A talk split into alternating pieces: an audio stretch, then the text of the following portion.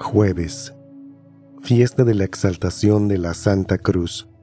Evangelio según San Juan, capítulo 3, versículos del 13 al 17.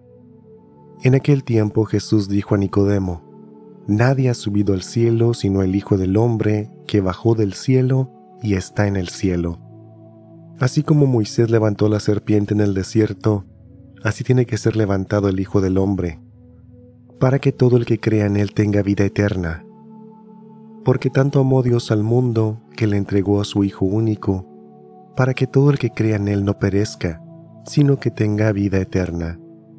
Porque Dios no envió a su Hijo para condenar al mundo, sino para que el mundo se salvara por medio de Él.